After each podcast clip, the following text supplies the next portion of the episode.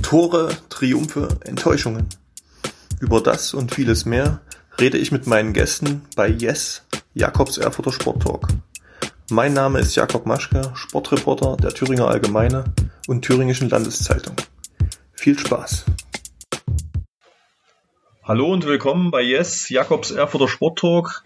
Schon die Übersetzung klingt martialisch. Kobudo heißt auf Deutsch alte Kriegskunst. Die Waffen der Sportler sind japanische Bauernwaffen, zum Beispiel ein Dreizack, eine Sichel, ein Dreschflegel oder ein Schlagring. Und wer wäre besser geeignet, über diesen außergewöhnlichen Sport zu berichten, als die aktuelle Weltmeisterin, die noch dazu aus Erfurt kommt? Anfang August besiegte sie auf Okinawa, dem Herkunftsort ihres Sports, die japanische Weltelite und holte WM-Gold. Herzlich willkommen, Stefanie Dahlke. Hallo, Jakob. Ja, erstmal herzlichen Glückwunsch zum WM-Titel. Es muss ja kann man schon sagen, eine Sensation gewesen sein, dass eine Deutsche sich sozusagen erdreistete, sich im Mutterland des Kobudo die Goldmedaille zu schnappen, ne? Ja, das stimmt. Also es ist unerwartet, die vordersten Plätze zu belegen gegen die Japaner. Es war schon nicht, nicht wirklich erwartet. Warst du da in deiner Konkurrenz sozusagen auch die einzige, sage ich jetzt mal, Ausländerin? War das total von Japan geprägt oder wie hat sich das so zusammengesetzt? Na, wir hatten noch eine Französin im Pool in der Vorrunde und geplant waren noch drei weitere deutsche Teilnehmerinnen, die aber nicht mitfliegen konnten. Also da war auch eine Corona-Erkrankung, die leider dazwischen gekommen ist. Insgesamt war die Einschränkung dieses Jahr oder die Hürden, die wir überwinden mussten, überhaupt nach Japan zu kommen, waren extrem hoch. Wir haben extrem hohe äh, Corona-Zahlen aktuell in Japan und zwar stand lange in der Schwebe, ob sie es überhaupt stattfinden lassen oder ob sie es noch ein Jahr verschieben müssen. Ähnlich wie bei den Diskussionen vorher rund um Olympia. als es dann soweit war und wir wirklich fliegen konnten, waren von unseren zehn Startern, die mitfliegen wollten, die es im letzten Jahr eingesetzt hatten, tatsächlich nur noch vier übrig. Ja, aber die Japaner machen das ja, glaube ich, ganz gut. Hat man ja bei Olympia gesehen mit den ganzen Sicherheitsbedingungen und Vorkehrungen dort vor Ort. Da sind sie ja, glaube ich, schon ganz gut aufgestellt. Ne? Ah, das war super, super organisiert. Ein riesen Organisationsteam. Überall standen Leute zum Organisieren, haben die gesagt, wo du wann wo sein musst, wo du langlaufen musst, welchen Test und welche Unterlagen jetzt notwendig sind, damit du da reinkommst. Musstest da an dem Flug vorbei, Unterlagen checken. Jeden Tag wurden Tests gemacht. Es war super organisiert. Wie lief der Wettkampf konkret ab, bis du dann am Ende als neue Weltmeisterin feststandest? Ja, wir mussten erstmal durch die Qualifikation in Japan. Das war so die erste Hürde, die wir nehmen mussten. Es gab zwei Qualifikationsrunden. Einmal direkt für Starter aus Okinawa, die das unter sich ausgemacht haben. Und alle Teilnehmer aus Übersee und aus Japan, die haben sich dann direkt vor der eigentlichen Weltmeisterschaft zu so einer Vorrunde getroffen. Und da wurden dann die Besten rausgefiltert. Nur die hatten dann die Berechtigung, in diese Hauptrunden zu kommen und an der eigentlichen Weltmeisterschaft teilzunehmen.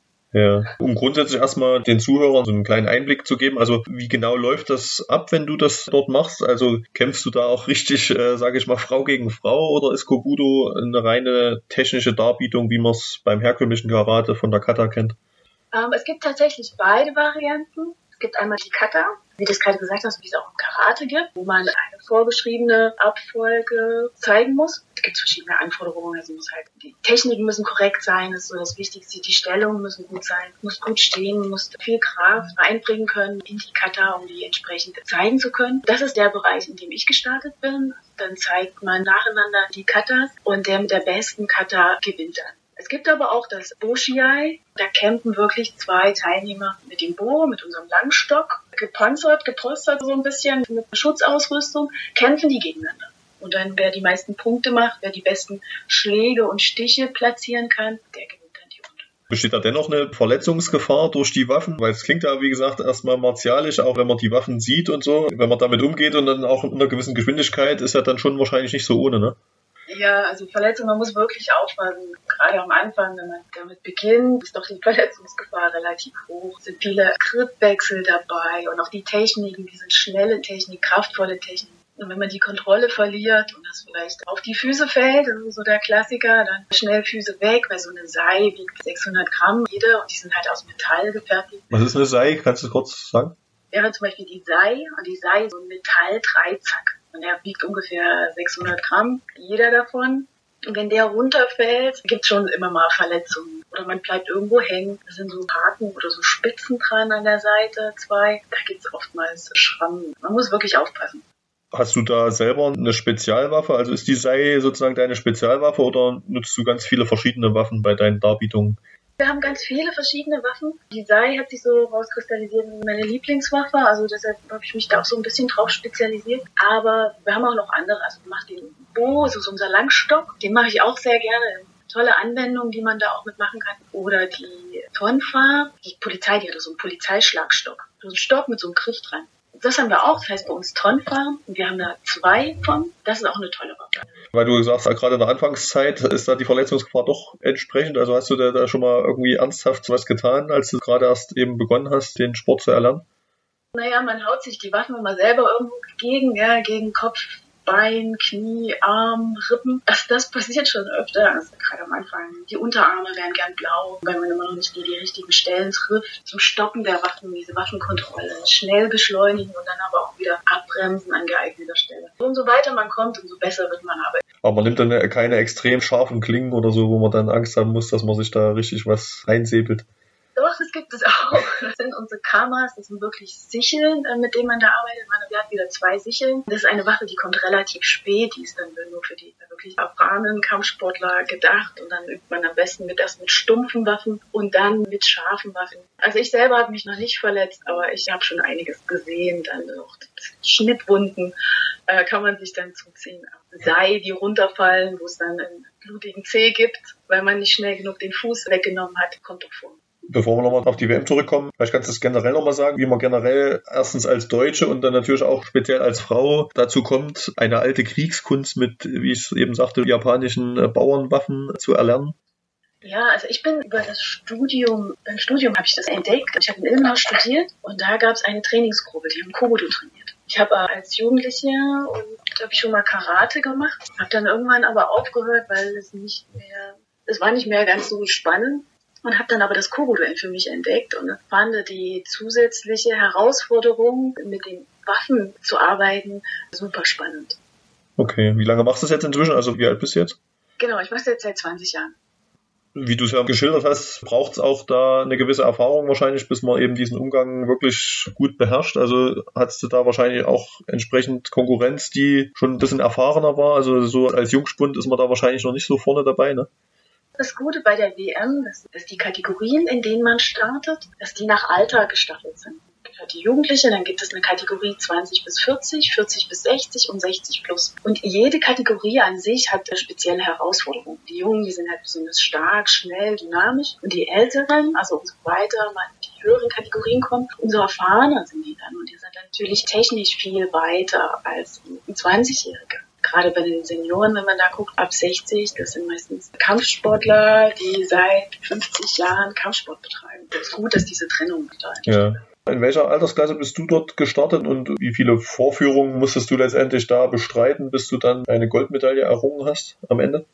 Ich bin gestartet von 40 bis 60. Ein bisschen Vorteil, dass ich gerade reingerutscht bin in die Kategorie. Ich war die Jüngste ja. mit 41 Jahren in der Kategorie. Und ich hatte dadurch, dass ich in der Vorrunde, in dieser Vorqualifikation von der eigentlichen Hauptweltmeisterschaft, habe ich Platz 1 geholt. Und damit durfte ich im Hauptwettkampf, hatte ich ein Freilos und durfte eine Runde weiter automatisch und musste im eigentlichen Hauptwettkampf noch vier Runden machen. Und das war dann immer die gleiche Übung, die du vorher im Detail jeden Tag einstudiert hast, mehrere Wochen, Monate wahrscheinlich in der Vorbereitung? Oder waren das dann wirklich drei, vier, fünf verschiedene Übungen, auch mit verschiedenen Waffen? Genau, es war festgelegt auf die Waffe, also ich musste Sei zeigen, also Kategorie Sei. Und hatte drei Katas vorbereitet. Eine als Backup, die man nur noch mal ziehen kann, falls man eine einstechen muss. Und habe aber dann nur zwei zeigen müssen. Also ich habe immer zwei im Wechsel gezeigt so kalkuliert, dass die schwerste dann im Finale steht, dass ich die im Finale laufen kann, weil umso schwerer die Kata, umso höher angesetzt die Kata ist, umso mehr Punkte bekommt man in den Schwierigkeitsgrad, umso schwerer, umso mehr Punkte. Die Fehler werden dann halt immer jeweils abgezogen. Und für dich lief es eigentlich, kann man sagen, perfekt demnach, weil ich glaube, bei der letzten Kopudu WM, da warst du ja noch ziemlich weit weg vom Podest. Also was ist quasi seitdem passiert, dass du nun ganz vorn gelandet bist? Ja, das letzte Mal bin ich ausgeschieden im Pool der besten acht. Da habe ich diesen Sprung in diese zwei Finalrunden, ins Halbfinale und ins Finale nicht geschafft. Also ich habe halt viel mehr trainiert vorher und bin natürlich auch viel weiter. Das letzte Mal war ich 2009 bei der Weltmeisterschaft in Japan auf Okinawa war es viel Zeit vergangen. Ich habe viel trainiert, viel Techniktraining gemacht, viel Kraft, Ausdauer. Ich habe auch viel bei unseren Karatekas abgeguckt, bei unserem Kata-Weltmeister im Karate geguckt, wie bewegen die sich, wie sind die Stellungen, was kann man sich davon noch übernehmen. Ja. Was heißt viel trainiert? Also wie lange hast du dich da gezielt jetzt auf die WM vorbereitet und wie viel hast du da in der Woche gemacht? 2018 war die erste äh, Weltmeisterschaft in dieser Art. Das war ja diesmal die zweite Okinawa Karate World Tournament. Die erste war 2018, also das ist auch so ein Vierjahresrhythmus. 2018 war noch keine Option, da wusste ich, das werde ich nicht schaffen. Aber drei Jahre vorher, 2019 ungefähr, dann dachte ich, ja gut, 2020 fahre ich mit, probiere ich, mal gucken, wie es läuft. Und dann ging eigentlich so die Vorbereitungszeit los. Und das waren wirklich drei Jahre. Aber immer kompletter ja. Vorbereitung, Kraft, Ausdauer, Techniktraining, Stellungstraining. Jeder Bereich, den man benötigt, um eine gute Kata zu zeigen, habe ich halt trainiert. Laufen gehen, über Krafttraining, Endkraft für die Tiefenstellung, viel Dynamik, schnelle Wendungen, schnelle Schritte, Stellungswechsel und dann natürlich Techniktraining, auch on top dann äh, im Dojo viel Zeit verbracht und also kann man sagen, drei Jahre, fast jeden Tag irgendwie, wo du die Zeit hattest, dich da irgendwie sportlich zu betätigen, hast du eigentlich wirklich gezielt darauf verwendet, dann eben top vorbereitet zu sein für diesen Höhepunkt. Genau, genau. Also ja. es stand jeden Tag Sport im Programm, wenn es auch nicht immer im Karateanzug war. Und wie verbindet man das mit dem Beruf und wie finanziert man das auch? Weil das ist ja sicherlich jetzt nicht das günstigste sportliche Hobby. Ja, das stimmt. Die Vorbereitung war wirklich zeitintensiv man halt gucken, wie man das in den Tagesablauf kriegt. Früh aufstehen oder lange abends im Dojo bleiben. Ich habe gute Trainingsvoraussetzungen im Shikara Club in Erfurt und ich habe für die Vorbereitung auch freien Zugang bekommen zum Dojo. Also Dojo ist unser Trainingsraum, genau, das mit Spiegelwänden, damit man auch so eine Selbstkontrolle hat, das ist super ausgestaltet. Und wenn ich dann sage, ich mache Montagabend zwei, drei Stunden Zeit, dann kann ich halt nochmal hingehen ins Dojo. Halb elf dann erst wieder nach Hause oder ich habe Sonntag vor Mittag drei Stunden Zeit, dann fahre ich halt dann ins Dojo, mache meine Trainingseinheit und fahre dann wieder nach Hause. Also ja. das, das ist super, dass ich mir das so flexibel legen konnte. Ja. Damit es zur Familie passt und zum Arbeiten. Und der zweite Punkt, wie finanzierst du das? Beziehungsweise gibt es da vielleicht dann auch durch so einen Titel auch die Möglichkeit nach Förderung oder ist der Sport dafür nicht populär genug? Nein, leider nicht. Da haben wir leider kein großes Publikum oder nicht groß genug. Leider nicht wie beim Fußball oder bei anderen bekannteren Sportarten, sondern es wird alles selber finanziert. Und das ist wahrscheinlich dann nicht gerade günstig, ne? wenn man dann natürlich auch nach Japan fliegen muss für eine längere Zeit. Genau, wir waren zwölf Tage, waren wir dort. Wir hatten langfristig geplant, deshalb waren die Flüge zumindest nicht ganz so teuer. Aber es ist schon ein größerer Betrag, der da insgesamt äh, zusammenkommt. Wenn du von wir sprichst, ist da die Familie quasi auch mit am Start? Also habt ihr das dann quasi gleich so ein bisschen als halben Urlaub mitgenutzt, zumindest der nicht sportlich aktive Teil deiner Familie? Nein, sondern als reine Wettkampf- und Trainingsgruppe nach Japan geflogen. Dann dort vor Ort geht es um sieben los. Wir haben unsere Sachen gepackt und dann ging es zum Training. Aufgrund der aktuellen Corona-Situation gibt es da auch natürlich auch einige Einschränkungen. Dann stand immer Strandtraining auf dem Programm und dann steht man da 7.30 Uhr, zwei Stunden Strandtraining der ganze Tagesablauf dort ist dann eher vom Wettkampf und vom Training geprägt. Das wollte ich meiner Familie dann auch nicht antun. Wäre dann nie da gewesen. Bist du grundsätzlich die einzige Thüringerin, die im Kobudo Wettkämpfe bestreitet? Also ich habe jetzt gesehen, aus Nordhausen war noch einer dabei, der da auch Bronze geholt hat. Ansonsten sind das ja wahrscheinlich relativ wenige, die da das auf Wettkampfebene bestreiten, diesen Sport ne, in Thüringen. Es gibt ein paar, das ist zum einen Frank Pelny in Nordhausen, das ist auch mein Trainer. Er hat auch schon mehrmals teilgenommen auf der Weltmeisterschaft und konnte sich im Bereich der Senioren den dritten Platz sichern. Eine super Leistung, gerade in dem Bereich gegen Okinawa dann im Finale zu bestehen, ist super. Ja, aber wir haben noch ein Dojo in Thüringen, das ist der Seishinkai in Jena. Dort haben wir den Hagen Walter. Er wurde auch schon Weltmeister in Okinawa. Er konnte nur dieses Jahr nicht mitfahren aufgrund einer Operation, die er vorher hatte, aber er ist auch Weltmeister schon geworden. Ist wahrscheinlich vergleichbar mit Tischtennis, stelle ich mir jetzt vor, wenn man dann dort in China, im, im, Mutterland des Sports, wo ja immer eigentlich erwartet wird, dass alle Kategorien von den Chinesen gewonnen werden. Beim Tischtennis ist es ähnlich beim Kobudo. Da wissen sie gar nicht, wie ihnen geschieht, wenn dann mal jemand da in die Parade fährt, der nicht aus ihrem Land kommt. Ne? Ja, ja, das stimmt, das ja. stimmt. Also waren wir auch dieses Jahr. Ich glaube, wir haben nur zwei Nicht-Japaner auf Platz 1 gehabt. Ist eher ungewöhnlich, ist selten. Auch Hagen, sein Sieg 2018. Das hat mir aber zumindest gezeigt, dass es möglich ist. Es geht tatsächlich. Man kann den ersten Platz bekommen. Und hat dann noch mehr motiviert sein, okay, vielleicht mhm. schaffe ich das auch. Du bist ja, glaube ich, vor ein paar Jahren nach Erfurt gezogen und wie du schon gesagt hast, trainierst beim Shikara Club Erfurt. Und da hast du, glaube ich, auch eine Kobudo-Gruppe, die du selber auch als Trainerin betreust, sagte mir Sven Sattler, der Trainer vom Shikara Club. Würdest du sagen, das Interesse für diesen Sport wächst langsam und beständig oder wie entwickelt sich das? Doch, also im Vergleich zu noch vor ein paar Jahren, da gab es noch viel weniger Dojos, in denen Kobudo angeboten wurde. Mittlerweile sind wir vor allem im Osten Deutschland oder in Thüringen auch, gibt es viel mehr Dojos, die das anbieten. Und oftmals sind es Karatekas, die das Kobudo für sich entdecken und sagen, das ist nochmal eine zusätzliche Herausforderung und machen es zusätzlich noch zum Karate-Training. So wird es eigentlich auch auf Okinawa trainiert, also dem Mutterland des Karate und des Kodo. Die meisten, die wir treffen, machen beides, also machen Karate und Kodo. Bei uns ist es eher unbekannt und noch eher eine Seltenheit, wenn man jemanden trifft, der auch Karate und Kobudo zusammen macht. Aber ich sehe schon eine Entwicklung, also dass Kobudo weiter verbreitet wird. Ja, ist ja wahrscheinlich auch sinnvoll, das aufeinander aufzubauen. Du kommst ja auch aus dem Karate, hast du gesagt, und der Bewegungsablauf ist ja, glaube ich, auch dann relativ ähnlich, ne? Wenn man dann gewisse Kata-Übungen schon gemacht hat in seinem Leben, dann fällt es einem dann vielleicht relativ leicht, beim Kobudo sich zurechtzufinden. Genau, die Grundlage ist die gleiche, also die Stellungen, die Körperhaltung, auch bestimmte Techniken sind ähnlich. Mhm. Also sind manchmal, je nachdem welchen Stil man macht, gibt es kleinere Unterschiede. Die kann man sich aber antrainieren, die sind kein Problem. Mhm. Dazu kommt halt das Waffenhandling. Das ist nochmal gerade für den Karateka, auch für höher graduierte Karateka doch auch eine echte Herausforderung. So ein Bo, man hat beide Hände am Stock und versucht damit was zu machen. Man ist gewohnt, dass es in der Hand nichts ist, ja, eine leere Hand trainieren und dann ist das Kobodo dann doch interessant.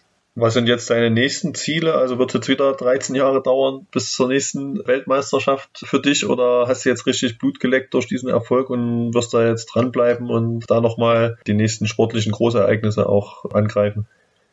Ich habe mich noch nicht entschieden. Also erstmal bin ich froh, dass die Wettkampfvorbereitungszeit vorbei ist. Bei mir steht als nächstes die nächste Dan-Prüfung an. Also das ist dann der vierte Dan kommendes Jahr da brauche ich auch ungefähr, das ist wieder ein Jahr Vorbereitungszeit. Wie viele gibt es da? Wie viele Dans? Also wann ist man dann quasi, hat man ausgelernt und kann nicht höher steigen mehr? Naja, unser Stiloberhaupt in Japan, äh, Kaicho äh, Tamayose Hidemi, der hat den zehnten Dan. Hier in Europa die höchste Graduierung das ist der Frank Penny mit dem sechsten Dan. Okay, also da ist quasi in Thüringer auch ein richtiges europäisches Aushängeschild im Kobudo, kann man sagen, ne? mit, mit dem Frank. Genau, mit Frank. Der ist auch der Verantwortliche für die Organisation in Europa. Ja, okay. Gut, dann ja, Glückwunsch nochmal und äh, hoffen wir, dass es so weitergeht für dich. War ja wirklich eine schöne Sache und auch mal schön zu erfahren von so einer Sportart, wo vielleicht sonst wenige Leute damit wirklich Berührungspunkte haben. Vielen Dank, dass du uns da mal das Ganze ein bisschen näher gebracht hast. Gern. Wer Lust hat auf Training, dann kommt gern vorbei. Mittwochabend haben wir mal Training im Shikara Club. Ja, Uhrzeit? 1945. Okay. Und dann einfach vorbeikommen, muss man irgendwas mitbringen? Nein, nein, wir hätten alles da. Alter, Herkunft, sonst irgendwas, alles egal. Hauptsache Spaß am Sport. Genau, wir haben aktuell eine Erwachsenengruppe, planen noch eine Jugendgruppe aufzumachen. Wir haben aber noch keine Trainingszeiten. Das wird sich im Laufe des Jahres jetzt erst okay. ergeben. Vielleicht nach den Ferien schon, mal gucken, ja. Wie wir mit den Hallenzeiten hinkriegen. Okay, Stefanie, vielen Dank nochmal. Gern, gern. Yes! Wenn Ihnen, liebe Zuhörer, der Podcast gefällt, können Sie ihn gern auf der Homepage der Thüringer Allgemeine oder Thüringischen Landeszeitung abonnieren. Feedback, Fragen und Anregungen können Sie per Mail über jakob.maschke.funkemedien.de oder bei Facebook an mich richten. Bis zum nächsten Mal.